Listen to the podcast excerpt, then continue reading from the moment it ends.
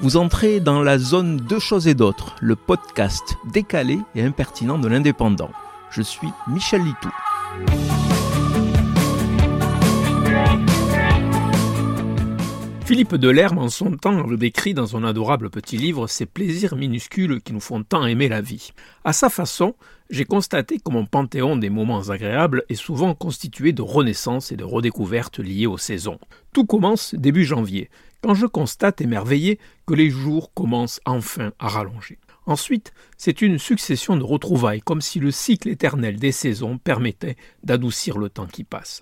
Dans l'ordre, les premiers mimosas, les asperges sauvages qui devancent le printemps, le muguet de mai, les cerises rouges égorgées de jus sucré, les melons, premières fleurs de l'Aude, les meilleurs, l'arrivée des touristes. Mais ce que j'attends le plus, chaque année, paradoxalement, ce sont les premières noix fraîches en vente dans les magasins spécialisés. Elles sont arrivées la semaine dernière, j'en ai acheté une vingtaine soigneusement choisies, il faut qu'elles soient encore un peu humides, et je me suis immédiatement mis à la tâche.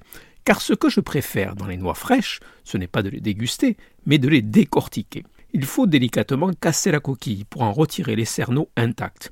Avec un couteau effilé, j'entreprends alors de décoller la peau très amère qui recouvre la chair blanche. Un travail minutieux, de patience, le meilleur exercice de relaxation que je n'ai jamais pratiqué avec une satisfaction encore plus importante quand je parviens à conserver la noix en entier. Je considère alors cet exploit aussi phénoménal que si j'avais escaladé le canigou. Et vous, quelle est l'occupation du quotidien qui vous permet de retrouver instantanément calme et sérénité? Vous venez d'écouter Deux choses et d'autres. Je suis Michel Litou. Si ce podcast vous a plu, retrouvez ma chronique tous les jours dans l'Indépendant. À demain.